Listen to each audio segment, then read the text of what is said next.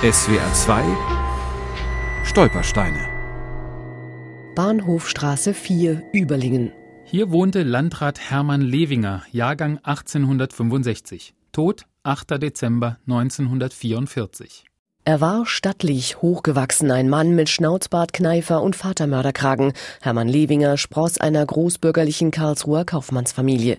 Er studiert Jura, doch wer damals als Jurist in den Staatsdienst will, muss getauft sein.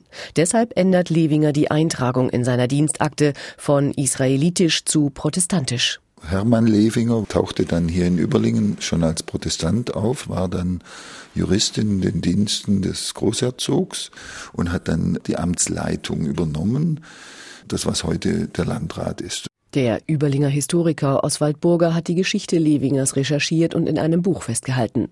In die geräumige Dienstwohnung im großherzoglich-badischen Bezirksamt in der Überlinger Bahnhofstraße bringt Hermann Lewinger 1908 seine kleine Familie mit. In der Kleinstadt am Bodensee ist er schnell anerkannt und geachtet. Der gehörte zu den Kirchenältesten, hat den Kirchenumbau in den 20er Jahren hier als Mitverantwortlicher geleitet in der Stadt und hat auch keine jüdische Lebensweise mehr gepflegt, sogar Distanz gehalten zu den wenigen anderen Juden, die es in der Stadt gab. Hermann Lefinger gehört zu den Gründern des Großherzoglichen Yachtclubs in Überlingen, zu den Förderern der Fasnacht. Er ist einer der vier Initiatoren und Gründer der Pfahlbauten in Unteruldingen. Die Nachbauten der jungsteinzeitlichen Siedlungen zählen heute zu den Hauptattraktionen am Bodensee. 1930 im Ruhestand zieht Hermann Lewinger von Überlingen nach Wiesbaden.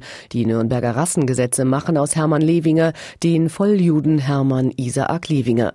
In Überlingen wird die Erinnerung an sein Wirken getilgt. Auch aus dem Kirchenbuch der evangelischen Gemeinde verschwindet sein Name.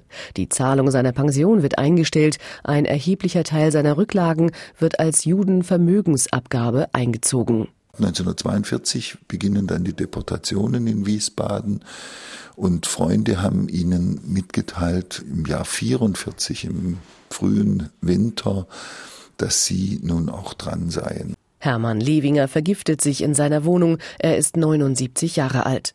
Eingeäschert wird er als evangelischer Christ und die Urne in Überlingen bestattet. Doch erst 50 Jahre später erinnert man sich wieder an den einst hochgeachteten Landrat und sein Wirken.